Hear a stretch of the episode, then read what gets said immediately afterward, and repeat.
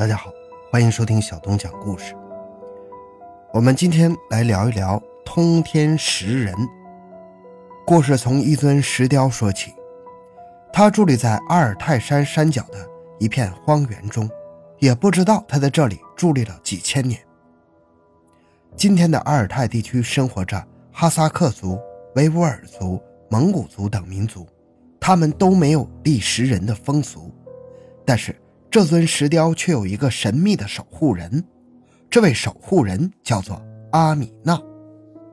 他原本是草原上的牧民。有一天，阿米娜来到这片荒原，发现荒原上大大小小的上百块黑石头，敲击这些黑石头会发出金属的声音。阿米娜突然就不走了，她要带着全家在这里定居，结束游牧的生活。他们要守护。这些黑石头，因为根据古老的草原传说，这些像金属一样的黑石头都是天外来客，是千百万年前天神派来人间的使者。他们隐藏在茫茫的草原上，如果有谁发现了他们，无疑是被选中的人，停下来守护这些黑石头，天神将给他们带来幸运与和平。果然，三年后，两千零八年。新建的一条公路从不远处穿过了阿米娜的家，络绎不绝的游客赶来参观这些黑石头。依靠着门票的收入，阿米娜盖起了新房子，生活过得越来越幸福。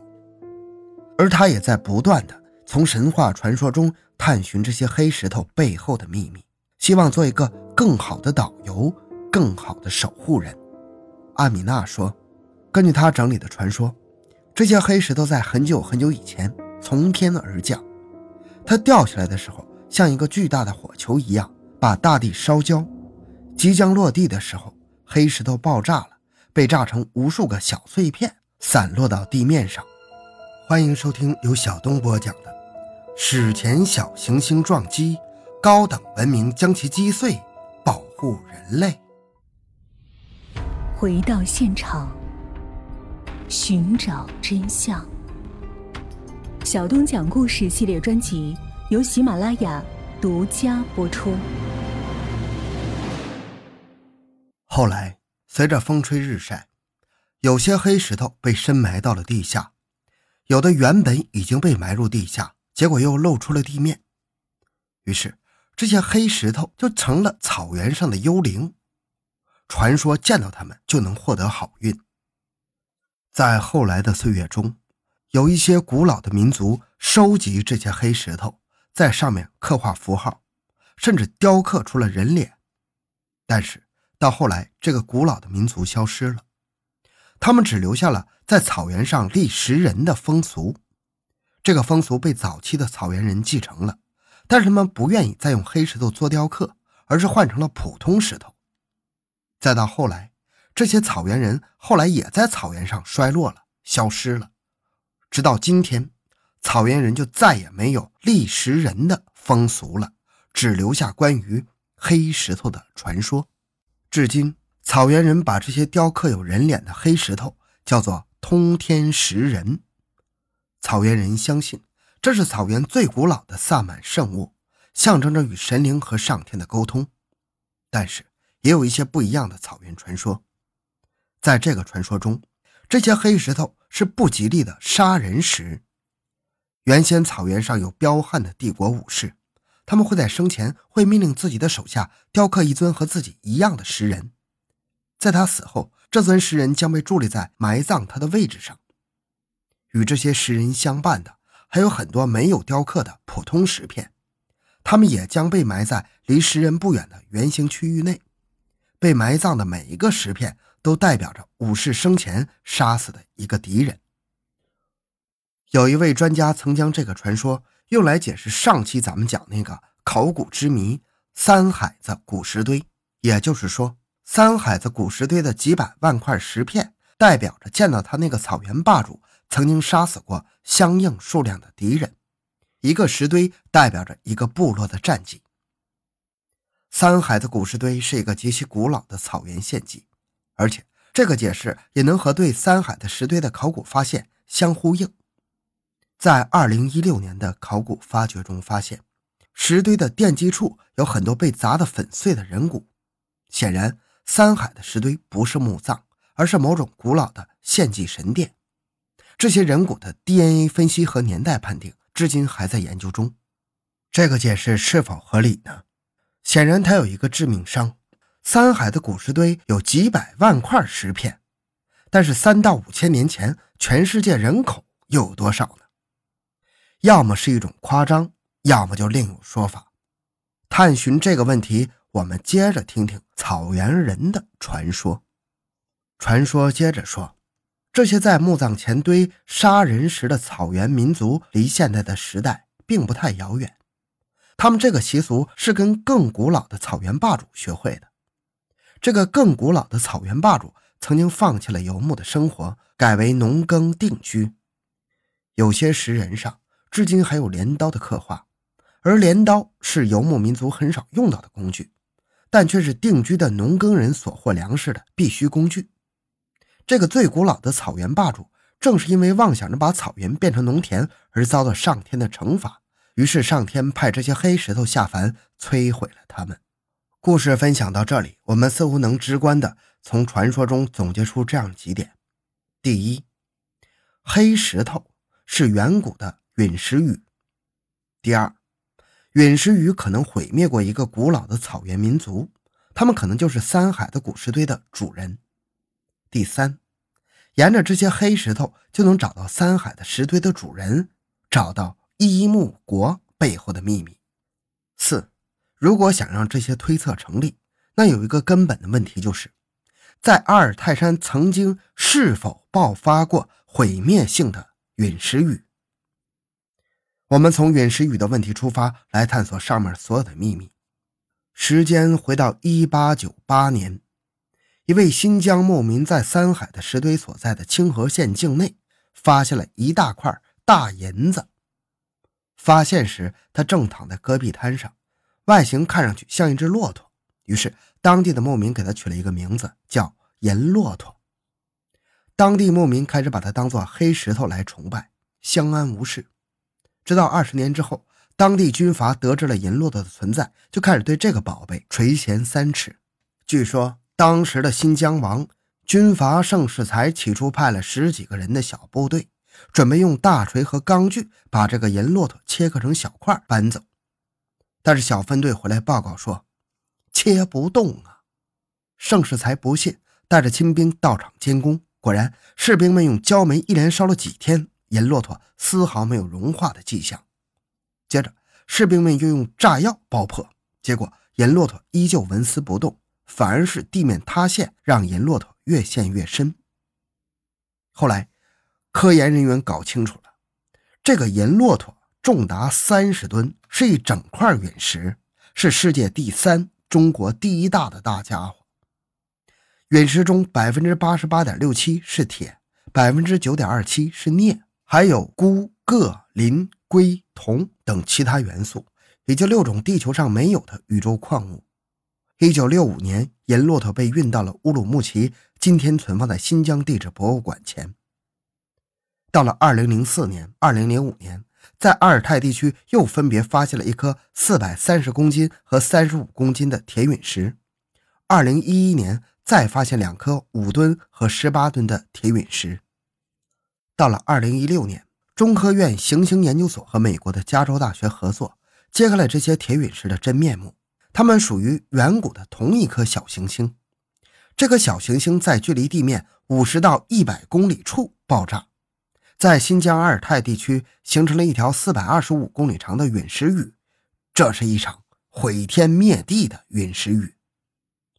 查阅相关资料后发现，普通的陨石雨。通常到几公里到几十公里之间，比如2013年俄罗斯的车里亚宾斯克陨石雨，造成了一千四百人受伤，陨落带长度仅为二十公里。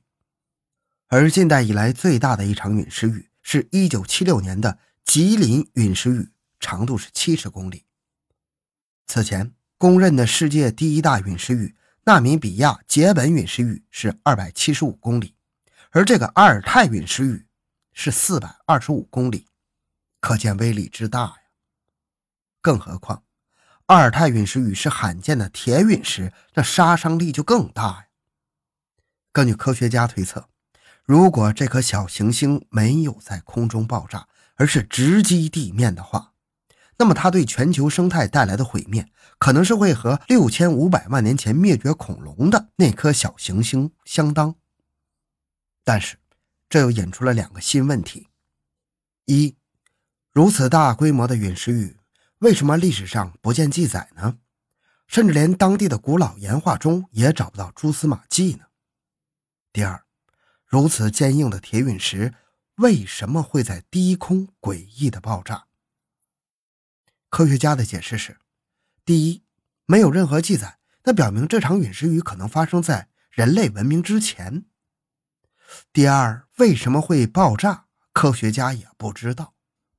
科学无法解释，那我们试试通过传说和神话继续探寻这个秘密。有这么一个都市传说：二零一三年车林亚宾斯克小行星低空爆炸的视频被很多网友用行车记录仪记录下来。陨石被一个速度高达八十到一百马赫的不明飞行物撞击而爆炸。由此推测，可能有一群高等文明在暗中保护着人类，或者说保护着地球生态。他们可能是天外来客，也可能是地下的恐龙人。那远古的这场阿尔泰陨石雨，会不会也是一个高等文明击碎小行星、保护人类的行动呢？这场远古灾难当真如科学家所说，发生在人类文明之前，没有被人类记载吗？或许不是这样。爱好者说，对这场灾难的记录，正是我们每一个中国人都知道的传说——女娲补天。咱们接着上期的故事：伏羲女娲在黄金资源丰富的。阿尔泰山周围创造了族群，到了五千多年前，这个族群已经发展成了非常强盛的定居部落，有足够的物力、人力来完成三道海子石堆那样的宏伟工程。结果有一天，部落中的神族，也就是伏羲女娲们计算出来，有一颗小行星即将撞击在这片土地上，不可避免。如果不击碎它，撞击地面之后，半个地球都会毁灭。谁也逃不了，但是即使将它击碎，陨石雨摧毁他们的家园，这是大概率事件。更不幸的是，这颗小行星非常坚硬，速度极快，神族也没有百分之百的把握将它击碎。于是他们做了个决定，将部族分为三个部分。第一部分主要是神族，以女娲为首，他们留守国土。争取解决掉这颗小行星，让它的破坏力降至最低。第二部分撤离到周边的安全区域，等到灾难过后回来重建家园。第三部分向更远的方向转移，确保百分之百的安全，并且探寻新的家园，为行动失败做最坏的打算。最终，灾难如期而至的那一天。所有人都看到了天边高速飞来一颗火球，就像太阳坠落一样。他们看到家园的方向升起了女娲族的一艘艘飞行器，朝着这颗坠落的太阳飞去。不久，天空传来巨响，无数火球高速的砸向地面，就像天破了一道口子，天上的星星全部坠落到地面一样。这场灾难在当时人的眼里。是神族们义无反顾地飞向天空，去堵住那个天上不断掉落星星的大洞。在这场灾难中，神族女娲们付出了巨大的牺牲，但是灾难的程度还是超出了他们的预计。第一组神族几乎全都牺牲了，第二组的人类也牺牲了大半。劫后余生的人们回到故土，他们非常需要精神世界的慰藉。但是此时神族已经消亡的差不多了，人间出现了强势的代言人，代言人开始用宗教控制所有人的精神世界。这场精神控制的结果，让所有人将大量的精力投入到了宗教活动之中。于是他们虔诚地建起了三道海子的巨石堆。也许今天的草原传说不假，三道海子有多少石片，就代表着有多少人牺牲啊！牺牲的恐惧让他们日夜在那里进行宗教祈祷，宗教也成了他们麻醉自己的毒品。这支原本强大先进的部族也越来越衰弱，最终消失在草原上，只留下一个名字——伊木国。幸运的是，他们中的第三组人走了很远，走到了蜀地，走到了山东。他们将伊木传说融入到了蜀和白这两个甲骨文中。他们就是蜀地的蚕丛和东夷的少昊。这个咱们上期讲了。